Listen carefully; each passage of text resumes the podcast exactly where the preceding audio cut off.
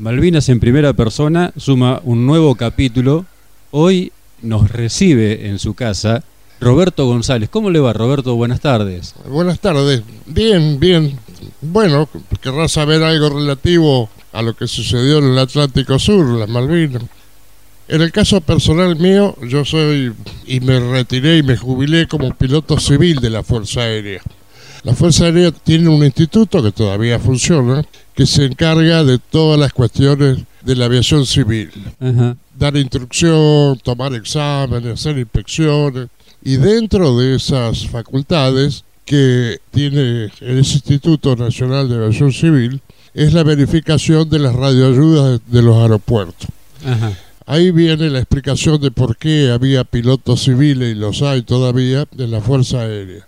Naciones Unidas, a través de OASI, que es la Organización Civil Internacional de Aviación, no permite a ningún país del mundo, aún a China, que eso esté en manos de militares.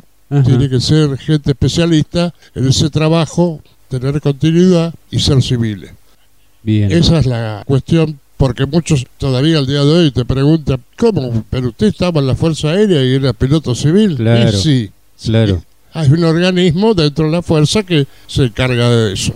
¿Y para estar en ese área hay una capacitación previa de ustedes o ya no, pilotos por lo general la exigencia que hay es que sea piloto comercial, instructor de vuelo y cuando es incorporado al escuadrón hace los cursos ahí adentro porque no hay un lugar específico salvo el Montreal, Canadá, pero no da para eso. Con respecto a la operación que me tocó hacer, tiene dos aspectos. Yo fui dos meses, dos meses y medio antes a las Islas Malvinas. y después le cuento el capítulo 2, el desplazamiento. Sí, por favor. En esa época había un convenio con Inglaterra en función de la distancia que ellos están de su territorio con la isla, que nosotros le hacíamos la verificación semestralmente a la radioayuda al aeropuerto. Así que éramos clientes. Claro. Cuando me designan a mí en ese vuelo, iba con un vicecomodoro, que es una jerarquía, pero como era del grupo técnico, ingeniero aeronáutico, piloto también, por un lado me quedé tranquilo porque esas relaciones con el gobernador y demás, prefería que las hiciera un oficial superior y no un civil. Y aparte evitaba suspicacia con mis propios camaradas. Bien. Entonces me llamó la atención una cosa. Por lo general se hace una orden de vuelo, se cita a la tripulación, el comandante la reúne, es tan rutinaria que no vale la pena repetir mucho, se embarca y se sale. Ese día no, no fue tan así. Me llama el director, que era un comodoro, el director del instituto, y me dice, mire González, usted va a llevar dos personas que no tienen nada que ver con la verificación, y usted va a tratar de volar y de estar la mayor cantidad de días posible en la isla. Se me prendió la warning y dije, acá hay gato encerrado, algo pasa. Más vale, no pregunto, cumplo las órdenes. Que él mismo me dijo, más vale que no pregunte. Despegamos, le digo a mi ayudante que, porque en la tripulación van dos pilotos, un mecánico y cinco operadores que son los que registran las señales electrónicas y demás. El avión es un laboratorio de electrónica. Claro. Bueno, llegamos a la isla, lo de costumbre, viene el gobernador, nos invita a su despacho, a tomar un café, etcétera, etcétera, nos asigna dos viviendas y a mí me ponía nervioso. Porque primero cuando uno llega ahí, en esa época, ¿no? ¿Qué veía? Los tanques de IPF, ¿no es cierto?, de combustible, veía los tanques de gas, después vi que cada casa tenía la cocina de leña modificada a gas, ¿no es cierto?, que proveía la Argentina. Claro. Cuando vamos del aeropuerto para la ciudad, una ciudad que tiene 2000, en esa época 2.200 habitantes, están las dos iglesias, la anglicana y la católica. Claro. Sobre la católica había como 1.500 personas. Le pregunto al chofer, me dolían las manos hablar inglés, ¿no? ¿Qué elemento importante sucedía? Porque en una población tan chica, tanta Dice, ¿sabe qué pasa? Que ha muerto el primer argentino que se hizo cargo del ADE. La ADE era la línea aérea del Estado. Sí. Dice, y era una persona tan querida, por eso la concurrencia se está haciendo una visa de cuerpo presente, cosa que tampoco es muy común, ¿no es cierto? Claro. Yo dije, pero estos tipos están con nosotros 100%. Iba al supermercado y encontraba la yerba a la hoja, las, las cosas. Claro. Cuando había una enfermedad, una operación muy urgente, la misma Fuerza Aérea lo trasladaba a Comodoro Rivadavia, se lo atendía, etcétera, etcétera. Bueno, un ambiente de cordialidad que a mí me ponía más inquieto todavía. Bueno, al otro día, después que nos alojamos, empezamos el vuelo. Uno de esas personas no identificadas, no sé si eran militares o civiles, me imagino que eran del Servicio de Información del Estado. Claro. Dice, ¿usted qué va a hacer? Yo al principio le digo, voy a alejarme por un radial, es una ruta, ¿no es cierto? Hasta 30, 40 millas vuelvo y después cuando termine de verificar varios radiales que son las entradas y salidas hacia el aeropuerto, tengo que hacer órbitas de 7 y 20 millas para verificar que las marcaciones en todos sus puntos estén correctas. Bueno, dice, si usted tiene que hacer dos vuelos a 40 millas alrededor del aeropuerto, yo le voy a pedir que me haga tres o cuatro. Y si puede hacer alguna más lejos, digo, no, más lejos no, porque eso no está en los manuales y eso va a llamar la atención y van a preguntar por qué. Claro. ¿Vas adentro? Sí. Yo supongo que harían censo de galpones, chacras, pistas, pistas de tierra, digamos, Claro. o secundarias. Así que un trabajo que lleva, por las condiciones meteorológicas ahí, cuatro días, cinco, seis, póngale, doce días estuve. Bueno, terminamos todo, vino el, el gobernador, nos saludó, nos agradeció como de costumbre, qué sé yo, y volvimos al territorio. Y yo comentaba con mis compañeros, digo, che, vos sabés que así, así, así. Dice, mira, hay un rumor, dice, de ocupar las islas. Dice, es probable que te hayan usado, dice, para ese tema. Pasó. Después sucedió, Claro. después sucedió. Cuando sucedió eso, todos los oficiales subalternos y, de un poco más jerarquía fueron, pilotos o no, fueron desplazados a la isla. Claro. ¿No es cierto? La única autoridad que quedó fue el Comodoro y los pilotos civiles. Entonces, claro, era, fue toda una sorpresa. Nosotros teníamos alguna información más privilegiada que el resto de la gente, qué sé Claro. yo. Muy preocupado. Todavía no había sonado un tiro, nada. Y comenzaron las operaciones aéreas. ¿No es cierto? Los aviones de combate a salir. Sí. Entonces me llama el Comodoro y yo digo, tengo que haber hecho una macana muy grande para que el jefe de unidad a un pichi civil lo mande a llamar. Me hizo pasar al despacho y me dice, mire González, hay un problema muy serio allá en el sur.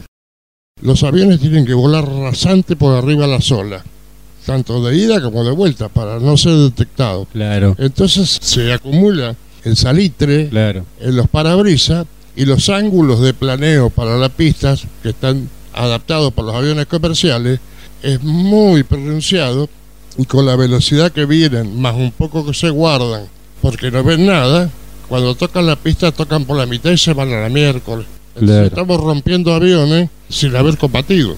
Así que usted va a ir allá con la tripulación, vamos a mandar un ingeniero que usted lo conoce también, un hombre de confianza, y vamos a bajar todos los ángulos de 3 grados a 2,5. Bien tendido para que el avión pueda aprovechar bien la pista. Bueno, Macanudo, arrancamos, llegamos a Comandante Espora, que había que levantar algunos elementos ahí, y me llaman de plan de vuelo, que es la declaración jurada donde yo voy, y me dice, bueno, a partir de este momento usted va a entrar en territorio que está como zona de combate Claro. No puede hablar por radio. Nosotros le vamos a dar un sobre cerrado que dura seis horas su validez. Entonces usted lo tiene que abrir en vuelo. Cuando lo abre están las instrucciones y la frecuencia que usted puede utilizar. Bueno, Macanudo, dicho y hecho, cumplir la orden, despegamos, abrimos el sobre, calladito la boca y salimos. Ahora, ¿qué pasa? Las radioayudas nuestras estaban apagadas Claro. para que nadie las pudiera usar. Así que yo iba con una brújula nomás. De repente suena el audio. Víctor Romeo 15 era la, la matrícula mía. Ponga vector tal. O sea, me estaban vectoreando por radar. Claro.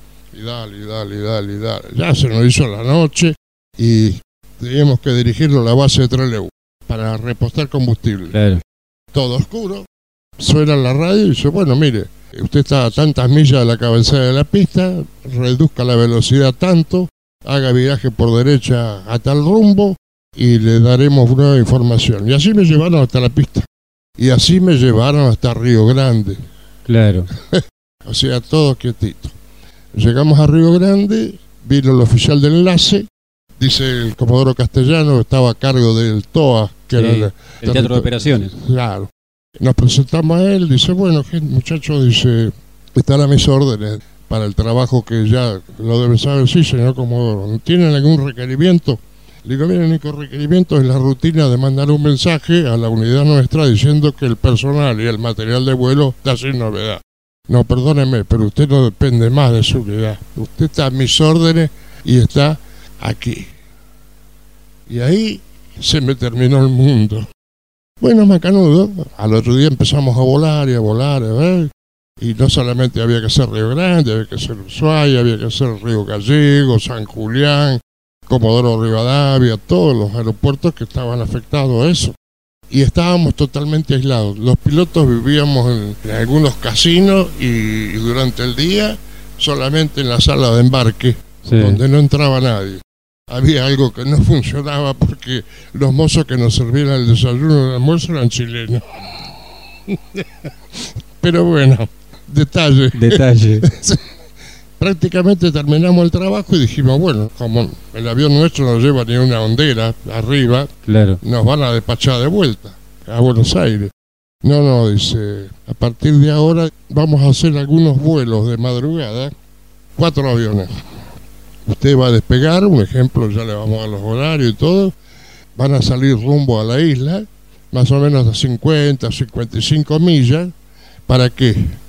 Para que los pilotos de los Sea Harrier, que estaban en los portacontenedores, los tipos se tengan que levantar, que están durmiendo, se tengan que vestir, tengan que poner en marcha, tengan que despegar, porque no saben si son aviones de combate o qué son, son Claro. aviones que van. Claro.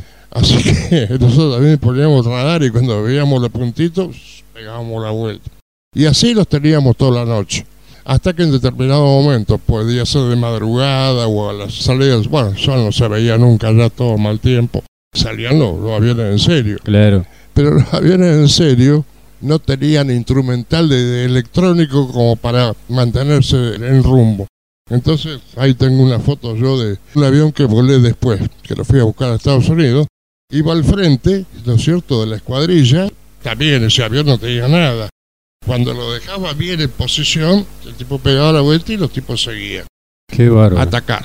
Claro. Bueno, todo eso explicado así sucintamente, hay consecuencias también de lo que usted está desayunando con dos pilotos más de combate y esos tipos no volvieron, por Claro. decir algo. Claro. Si fueran esos dos no sería nada. Sí, y sí. así era todo el día, una sangría. Me llama el comodoro y me dice, mire González, vamos a tener que ir hasta Punta de Indio porque estos franceses de miércoles nos vendieron los SRC, pero no, no tenemos las claves para activarlos, se mandaron a mudar. Pero afortunadamente, vamos a ver si tenemos suerte, un empleado que lo echaron, no sé por qué circunstancia, el tipo se afanó las claves y está negociando con el gobierno el dinero suficiente para entregarle las claves. Claro. Así que calculamos que mañana se arregla el asunto, tenemos las claves y hay que llevar las ojivas a Punta de Indio, que están los ingenieros ahí, y con las claves a ver si podemos zafarlo. Así que allá iba Gonzalito con el avión del circo Claro. a llevar las cosas. Y digo, bueno, le decía yo al vice, "Oh, estamos en la aventura completa acá. ¿eh?". La verdad Digo, que sí. ¿sabe una cosa? Digo, yo soy civil, estoy en el teatro de operaciones. Si llego a tener una contingencia o me derriban y me salvo, me van a liquidar porque soy un espía. Para colmo con la ropa de vuelo de la NATO, que es el uniforme que tiene adoptada la Fuerza Aérea, peor, porque si estuviera de pantalón y camisa, puedo zafar. Dice, ¿y ahora qué podemos hacer? Y nada, señor. No le vamos a llevar este problema al Comodoro que tiene la cabeza así de planificar los vuelos, los ataques, todo esto con una pelotudez. de- Ya, ya está. Claro. Va a ser la primera en la historia que un piloto de la Fuerza Aérea interviene siendo civil. Así Claro. que es una anécdota. Bueno, gracias a Dios, los ingenieros rápidamente lograron con las claves activar los, los misiles y ya sabemos todo el resultado, no Sí, falló sí, ninguno.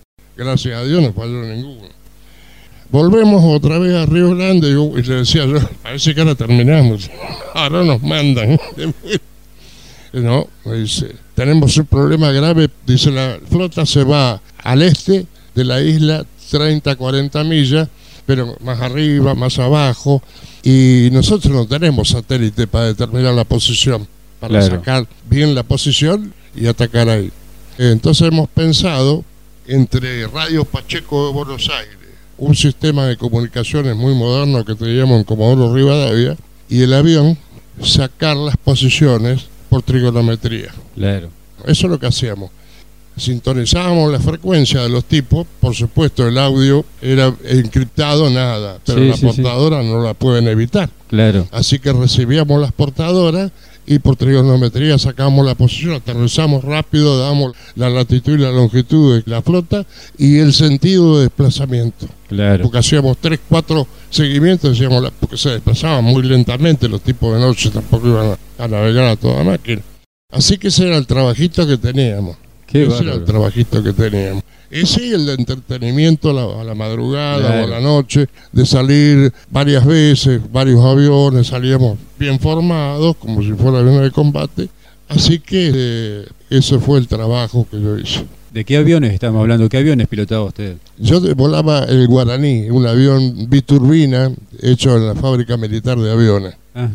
Y después estaban los Pucará, ¿no es cierto? Que caminaban a la misma velocidad nuestra, pero las Pucará tenían unas ametralladoras sí, y dos o tres bombitas de juguete. Tampoco podían intervenir y no les daba la autonomía para ir y venir. Claro. ¿Y qué autonomía tenía el guaraní? y Tenía autonomía para ir hasta la isla y volver. Si yo llegué con medio tanque de combustible consumido cuando fui en la excursión anterior. Claro. ¿Y el tamaño del guaraní? es un avión, eh, si fuera de pasajeros, llevaría 19 pasajeros. Camina casi 300 nudos de velocidad, que serían 600 menos el 10%, 450 kilómetros por hora, más o menos. Después tuvimos un hecho, y fue cuando los famosos Sikin de los ingleses se descubrió que venían grupos de comando, porque ¿cuál era la orden? No los podían parar los aviones. Entonces lo más fácil era agarrar y matar a los pilotos.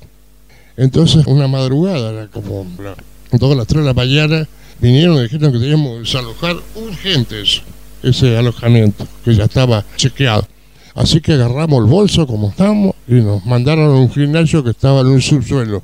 Me acuerdo que yo cuando entré, eso calefaccionado, calentito, tiré el bolso en la primera cama, agarré la colcha y me fui, me metí al baño con el agua caliente, me di un baño, hacía como 10 días que no nos podíamos bañar. Claro. Entonces yo decía, mi baño por un reino. Porque llega un momento que después usted no importa nada, ya no, nada, de nada.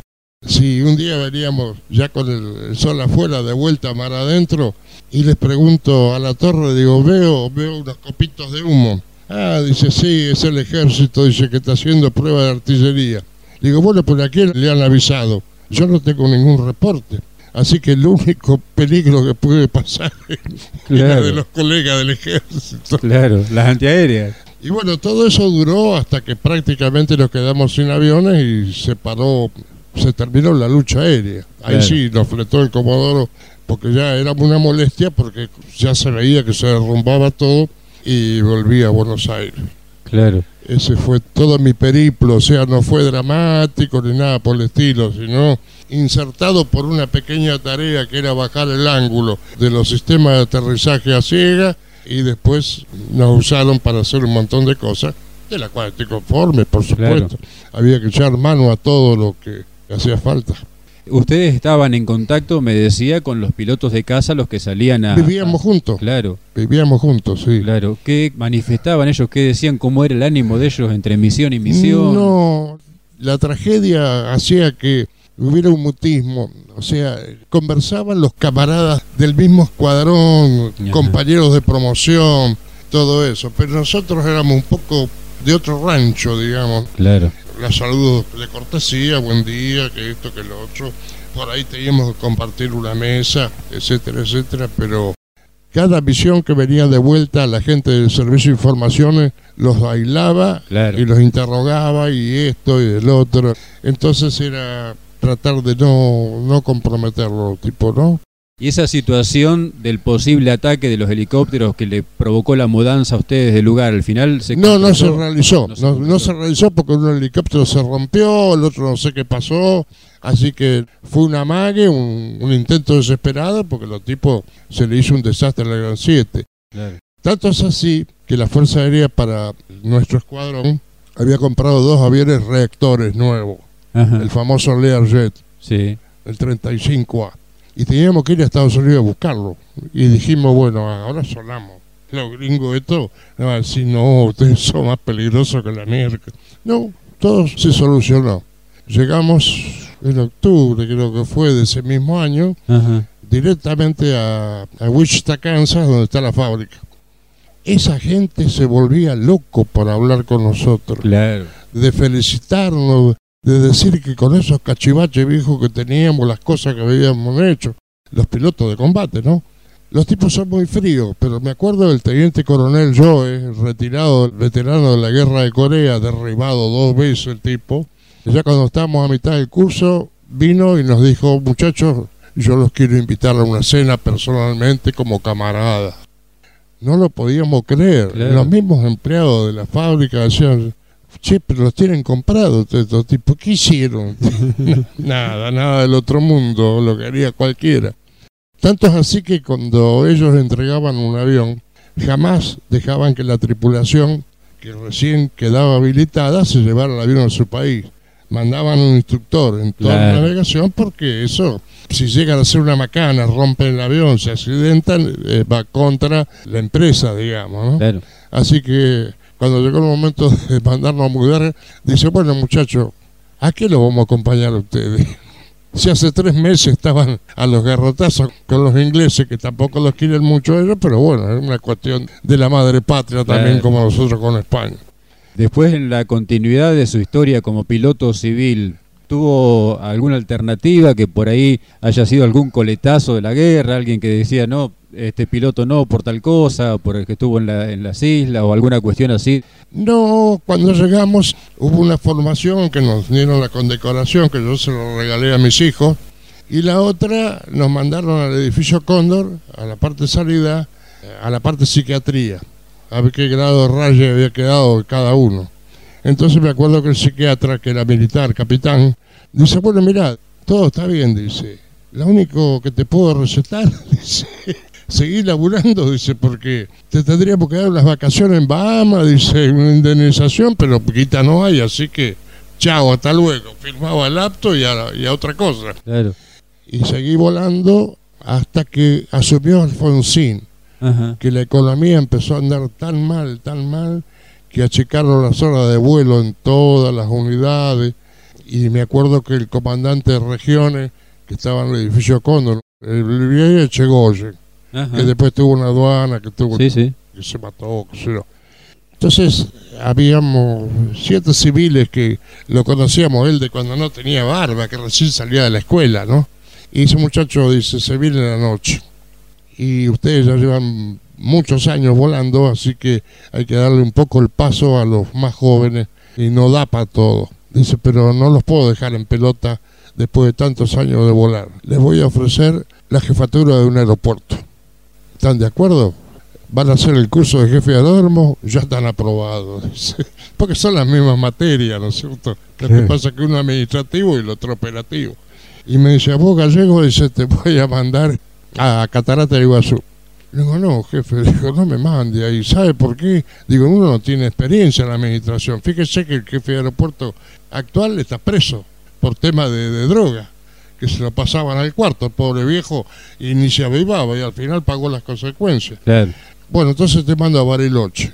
No, menos, digo, ustedes los brigadieres tienen las canchas de golf, ahí tienen todo, ¿sabe qué? Llevando el carrito haciendo de Cádiz. No, le, denme un aeródromo de tercera categoría, como puede ser San Rafael, Mendoza, que yo me voy haciendo. Después que uno tenga experiencia, usted me manda donde quiera. Y yo decía, si vos de comandante más de dos años no va a estar. Y Claro. dicho y hecho. Ahí me jubilé en, en Mendoza como jefe de aeropuerto. pero además la condición de veterano de guerra la tiene. Ah, usted. sí, sí, sí, porque había que estar en territorio donde era combate, haber volado 40 millas adentro, nosotros más lejos íbamos todavía, así que eso sí, sí, sí, Claro. cobramos la pensión y tenemos las condecoraciones. Claro. ¿Alguna vez volvió a Malvinas después de la guerra? No, no, no, no, no, no, no, no, no volví, no. Fui a esa oportunidad, me acuerdo que fue una risa, los dieron franco suizo para los viáticos. Ajá. Entonces nosotros llegamos allá y ¿qué iba a hacer con los francos suizos? A cambiarlo Claro. por las libras. Entonces cambiamos toda la plata, si hubiéramos sabido. Cuando nos pegamos la vuelta, la libra malvinera no tiene cotización en el lugar del mundo. Comprando juguete para los chicos, caramelo, cualquier cosa, ropa, lo que sea, hasta gastar la plata, porque ¿qué me lo iba a llevar? El bolsillo si no servía para nada. Claro. Ese fue el recuerdo que me quedó. Si llego a volver otra vez, ya sé que no tengo que cambiar todo el dinero por libras malvineras. Claro. La verdad que unas vivencias muy lindas las que me ha contado porque esta parte de la historia por ahí no es muy difundida, no es muy conocida y ha cumplido una labor muy importante para el desarrollo de la guerra. Ah, sí, sí, sí. No es espectacular porque uno no estuvo con el fusil en la mano, tirando tiros, pasando situaciones difíciles. Pero bueno, todos no pueden tirar tiros, tiene que haber Claro. alguno que cargue las vainas. Así que este, Exactamente. ese fue el trabajo que nos tocó hacer. Yo le quiero agradecer muchísimo, Roberto, por estos minutos, por contarnos su historia y por recibirme aquí en su casa para que la audiencia tenga este testimonio suyo también y bueno, de enterarnos también que tenemos otro veterano de guerra en Las Flores. Sí, yo no concurro a los actos porque yo tengo una idea. Si yo soy padre de familia, tengo hijos y me vienen a asaltar mi casa, ¿cuál es mi obligación primaria? Defender a mi familia. Después que la defendí, no puedo estar batiendo el parche todos los días. No, era mi obligación. Y en ese momento, y en esa circunstancia, me tocó a mí. como le podía haber tocado a otro en otro momento? Para cómo yo ya venía medio veterano con la guerra de Chile. En la guerra de Chile yo estuve acá desde el 74 hasta el 78 por la Fuerza Aérea con un avión por el tema del paracaidismo que había acá en las flores. Entonces cuando se puso la cosa medio picante, también me tocó hacer lo mismo que hacían los ojitos de vidrio en Malvina. Tuve que volar desde el Gualicho, Gorcho, todo eso, censando galpones, chacra, pistas, todo. Entonces estaba pendiente de las órdenes también. Llegó el momento y yo no tenía comunicación, tenía un teléfono a magneto acá en el aeródromo. Entonces la comunicación la hacían por la policía. Una mañana temprano aparece el patrullero echando diablo y le digo a mi señora, sonamos, acá voy a tener que partir. El mensaje que me mandaron era que si llegaba la orden de despliegue, que menos mal que después con Zamoré y todo eso se terminó, yo tenía que ir a patrullar la frontera con Brasil.